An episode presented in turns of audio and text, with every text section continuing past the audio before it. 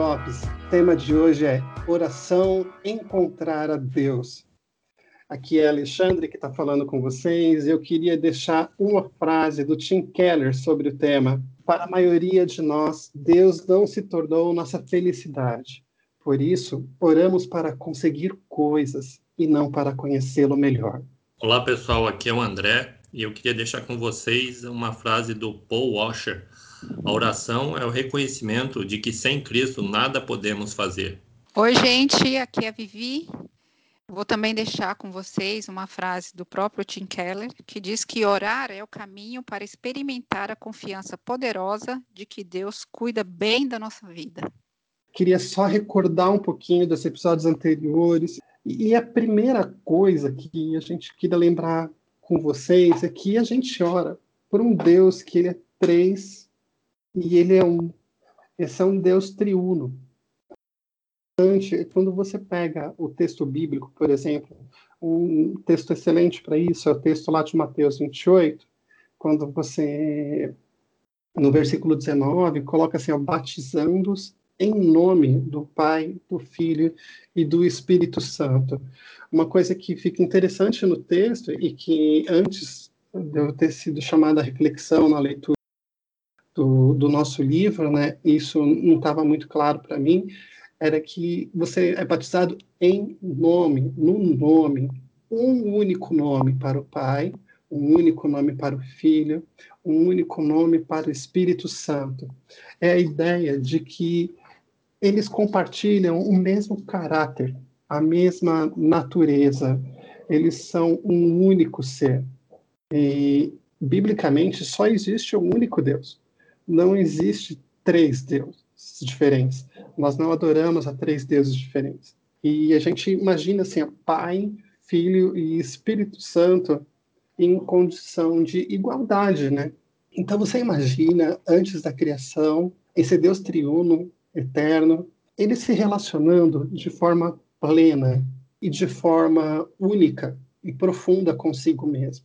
Ele já sabia o que era felicidade completa e o que era alegria completa quando ele se relacionava consigo mesmo. Ele não precisava criar, fazer a criação, ele não precisava ter me feito, feito a cada um de nós, para que ele tivesse o amor e a felicidade. Deus não fez isso para que nós o adorássemos e para isso ele ficasse satisfeito com a nossa adoração. Basicamente, Deus, ele nos cria, e quando eu falo Deus, estou falando de todo esse Deus triuno, ele não cria para obter amor, mas ele cria porque ele quer compartilhar desse amor conosco. Ele quer nos ensinar da mesma forma que ele já sabe o que é esse amor, essa alegria tão intensa, essa alegria relacional que a gente tem.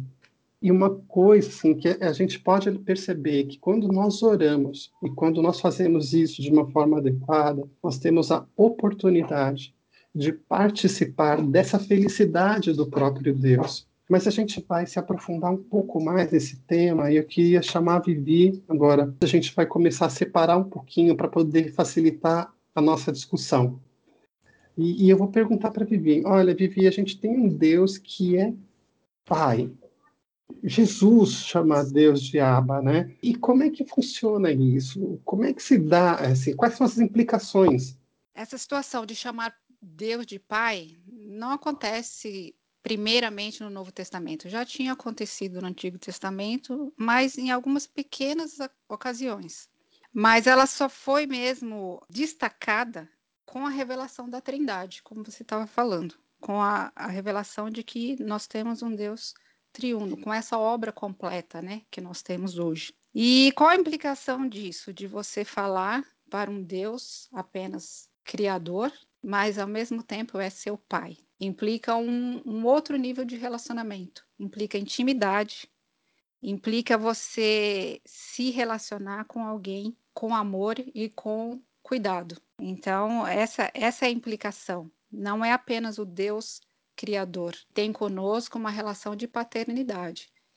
E aí alguém pode perguntar assim: ah, mas todas as pessoas não são consideradas filhas de Deus? Realmente, somos todos, a Bíblia diz em Atos 17 que todos os seres humanos são descendência de Deus, né? No sentido de que ele é o criador de toda a raça humana, de todas, de todas as pessoas, né? Mas quando se fala em ele ser pai, significa você ter um relacionamento, não somente ser pai. É interessante a gente citar isso, porque também alguém pode dizer, olha, pai não é o que tem, é o que cria. E quando se fala é o que cria, é aquele que anda junto, que está junto, que desenvolve uma intimidade com aquele filho. Não é apenas aquele que gerou, né? Essa concepção de Deus como Pai celestial é exatamente isso. É quando você ora com intimidade, sabendo que Ele é um Pai amoroso, que te conhece, que te ama, que cuida de você, que desenvolve um relacionamento por in iniciativa dele que nos busca para um relacionamento e ele nos busca para participar dessa felicidade, né? É como Agostinho falou que a nossa capacidade de amar as outras pessoas é apenas uma imagem do amor interno que a Trindade já tinha, né, entre si, e que nós fomos criados para refletir esse amor, né? Então, toda iniciativa vem desse Pai amoroso. Ele quer que nós sejamos felizes e participemos desse relacionamento né, de cuidado, de amor. Faz toda a diferença você se direcionar a Deus como o Criador do universo, um Deus distante, e você é, abrir uma conversa com um ser pessoal, pai, alguém que te olha como filho e não somente como súdito. Por favor, Jesus, eu não vou mais fazer coisa errada. Eu sou sua filha. Por favorzinho, eu sou sua filha. Tá bom, Jesus? Fala comigo. Os meus pecados estão perdoados. Me responda, Jesus. Você me respondeu? Você me respondeu. Tá bom, tchau, Jesus. É, o que eu acho interessante também é que a gente pode lembrar que, que essa oração, quando, quando a gente está conversando com Deus através da oração, a gente está falando com o nosso Pai. É uma forma que a gente manifesta esse nosso acesso, né? Esse acesso que tem pelo fato dele nos olhar para a gente como Pai. Assim, a gente tem, assim, tem uma frase aqui do, do Keller que ele fala assim: oração é o caminho para experimentar esse acesso a esse amor paternal que é, que é uma ideia forte, né, que fala o seguinte: quando eu oro e quando eu entro na presença de Deus, quando eu começo a conversar com Deus e eu me coloco na presença dele, eu começo a sentir de fato nessa minha oração que eu sou filha, porque eu tenho um pai que me ouve, porque eu tenho um pai que conversa.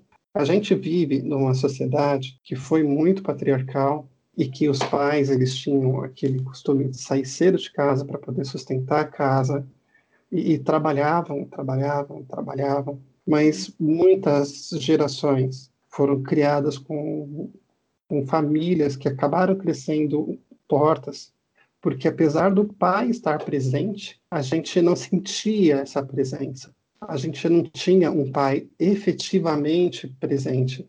Ele fornecia o sustento financeiro para a família, mas assim, a parte emocional, muitas vezes ele não estava lá. Uhum, verdade. E é assim, o que acontece é que muitas pessoas se sentiram alijadas desse relacionamento paternal, e quando a gente fala nessa ideia de Deus sendo nosso pai, às vezes a gente cria uma, uma figura de um, um pai terreno, né? Uhum. E que é o contrário. É um pai que nos ama de uma forma que não falha. Eu acho que é, que é esse um ponto que, para mim, é, chama muito atenção. Quando a gente tem oração, a gente pode conversar com um pai que está ouvindo a gente, que está prestando atenção e que está muito, mas muito interessado no que você tem a falar com ele. Primeiro momento, quando você pensa na paternidade, você pensa nesse acesso direto. Então, o acesso foi aberto pela condição de sermos chamados filhos, né? Mas ele é um acesso promovido pelo Espírito o espírito ele vai tornar real esse relacionamento com Deus amoroso. Porque, como você citou, muitas vezes a gente tem uma experiência não muito amorosa com o nosso pai terreno, com a nossa vivência do que significa ser um pai. E o Espírito Santo, ele vai fazer esse ajuste. Ele vai testificar no nosso coração e fazer a gente ter uma certeza existencial, profunda, interior. Este Deus é um Deus amoroso, é um Deus, é um pai amoroso. Ele é sim o Deus do universo, mas ao mesmo tempo é um pai amoroso. Porque tem pessoas que separa isso, né? Ou ele é o Deus do universo, poderoso, ou ele é o paizinho, aba, pessoal, amoroso. Não, ele é as duas coisas. E como a gente tem a consciência disso só por meio do Espírito, Ale, só por meio do Espírito. Quem não tem o Espírito não consegue chegar à condição de sentir e perceber e viver Deus como Pai. Pode até chegar na concepção mental, intelectual, de que Sim. o universo é extremamente maravilhoso para ser fruto do acaso, né? E que existe uma mente inteligente por trás de tudo uhum. isso, mas para chegar na concepção de paternidade e ter isso como real dentro de nós, apesar das nossas emoções, apesar das experiências ruins que talvez possamos ter tido com a paternidade terrena, né? Somente por meio do Espírito. Essa obra do Espírito em nós e durante a oração. O Espírito ele faz com que a oração seja a, a expressão audível da nossa fé. A voz da fé é a nossa oração, né? Quando a gente ora nessas condições, percebendo Deus como Pai, a gente está se tornando audível essa fé que a gente tem na obra que foi feita em Cristo, né? Entendendo que o seu relacionamento com Deus não depende mais do seu esforço próprio, de você, muitas das vezes, como você citou, nós temos uma experiência terrena de só sermos amados, né? Se obedecermos, né? Se tirarmos notas boas, se fizermos o que foi dito, o que foi mandado, né? E no caso de Deus, não, ele nos ama apesar de nós. E ele nos convida a esse relacionamento não pelo nosso desempenho. Depende, esse relacionamento depende exclusivamente do amor dele por nós. Não é nem do nosso amor por ele, é primeiro do amor dele por nós. E isso tudo só é possível a gente entender, eu digo entender não só intelectualmente, entender como experiência é, espiritual mesmo, através do Espírito Santo. Mudanças em si, pecador ajoelhado aos pés do Senhor.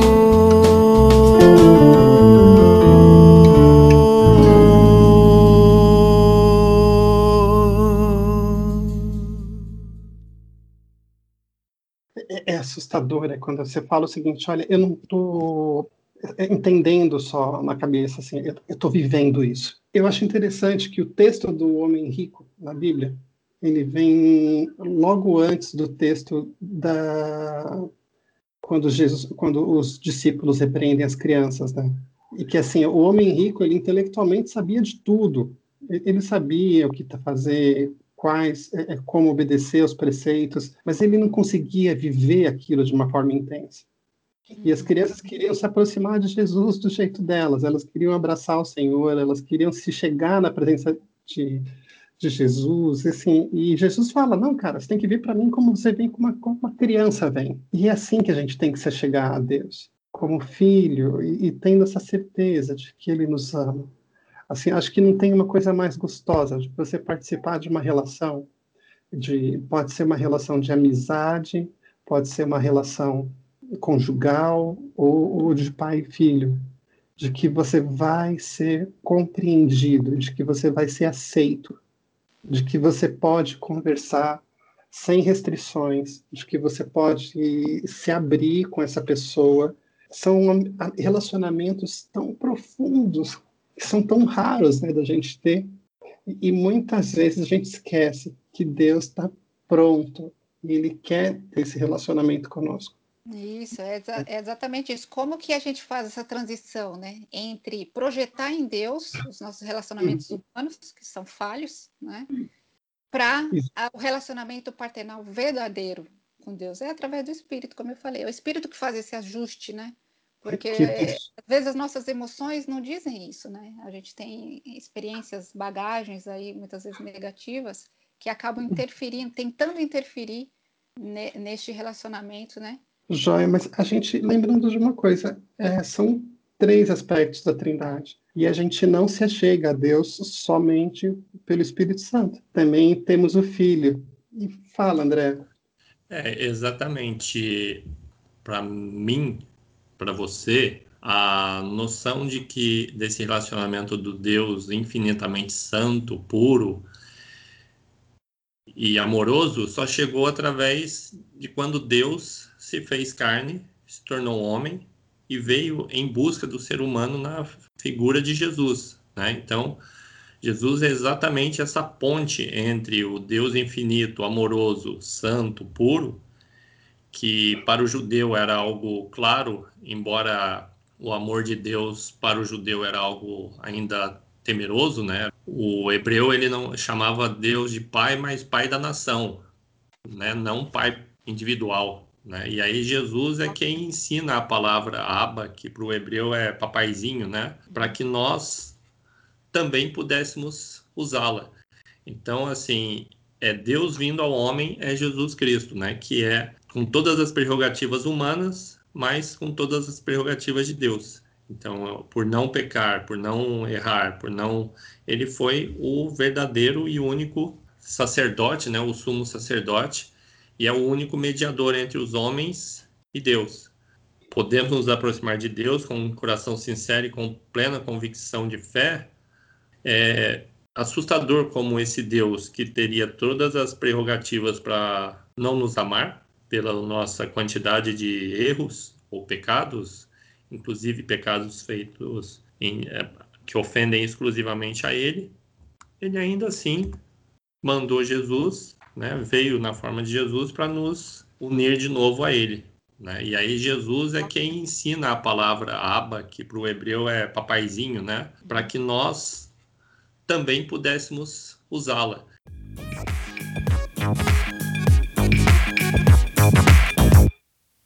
Mas, assim, uma coisa que eu estava parando para pensar né, sobre o que a gente estava falando, quando a gente começa a entender que eu pequei, nem foram vocês, tá? Fui eu.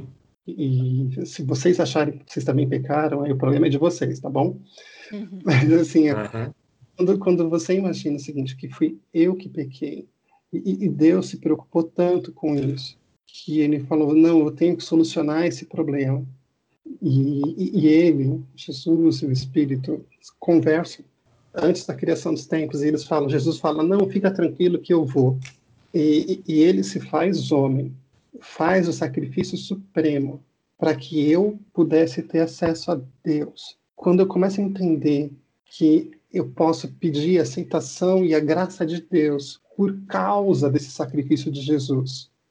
E, e quando o Espírito Santo, o Pai, a cada dia, a cada dia que passa, ele vai falando sobre as bênçãos, sobre as alegrias, sobre os benefícios que eu consigo encontrar por causa disso, desse sacrifício de Jesus na cruz, por causa da sua ressurreição, por causa de que Deus foi um Pai tão amoroso que engendrou todo esse plano para que eu pudesse ser salvo, para que você pudesse ser salvo. É sério mesmo que a, a minha oração vai continuar sendo uma oração para pedir por bens materiais, é, é, é sério, é, dá para a gente continuar agindo desse jeito, para pedir por status profissional, para pedir por, por coisas que são coisas mesquinhas. Podem falar muito lá para fora. Isso significa alguma coisa? Porque fica sem graça, fica superficial, fica sem sentido quando a gente começa a pensar no quão bom é a gente poder focar naquilo que realmente importa que é o nosso relacionamento com Deus. Eu acho que quando a gente tenta a ideia de orar não para que a gente tenha uma recompensa, a gente começa a buscar Deus de verdade.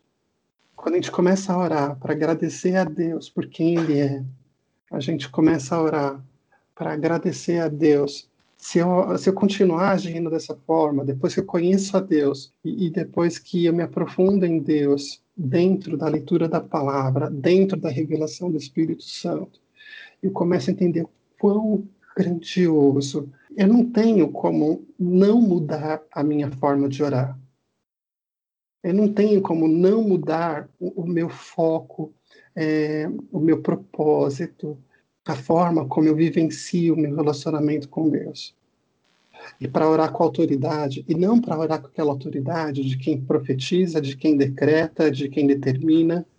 Na não. nossa autoridade, né? Não, é para orar na autoridade, é no nome dele, no nome de Jesus, para chegar na presença do Pai. É a conversa que Adão tinha antes do pecado, quando na viração do dia ele e Eva se encontravam com Deus. A oração é essa oportunidade que nós temos de transformar o meu relacionamento com Deus nesse bate-papo, nessa conversa gostosa que o primeiro homem e a primeira mulher tinham lá atrás com Deus. A gente pode fazer isso. Ou se você quiser, você pode continuar pedindo por um emprego novo. E você pode continuar pedindo por um relacionamento novo. Se você quiser, você pode continuar pedindo por uma casa nova. Eu não quero dizer que orar por esses motivos seja errado, mas orar somente com esse foco, somente com esse propósito, esquecendo de quem Deus, de quem a Trindade é, é um desperdício de oração, é um desperdício de oportunidade de estar na presença de Deus. Desperdício de relacionamento, inclusive, né? De relacionamento. É, o próprio Tim Keller fala que nós temos o relacionamento mais indestrutível e íntimo possível com o Deus do universo, né? Ó Deus, tu és o meu Deus. Eu te busco intensamente. A minha alma tem sede de ti. Todo o meu ser anseia por ti, numa terra seca, exausta e sem água. Quero contemplar-te no santuário e avistar o teu poder e a tua glória. O teu amor é melhor do que a vida, por isso os meus lábios te exaltarão. Eu te bendirei enquanto viver, e em teu nome levantarei as minhas mãos. A minha alma ficará satisfeita, como de rico banquete, com lábios jubilosos a minha boca te louvará. Quando me deito, lembro-me de ti, penso em ti durante as vigílias da noite porque és a minha ajuda. Canto de alegria à sombra das tuas asas. A minha alma apega-se a ti, a tua mão direita me sustenta. Amém. Amém. Gente, Deus abençoe a vocês. Nos vemos semana que vem, mais um episódio do EB Drops. Um abraço. Tchau, tchau. Tchau, tchau, gente. Até o próximo. Tchau, gente. Fique com Deus.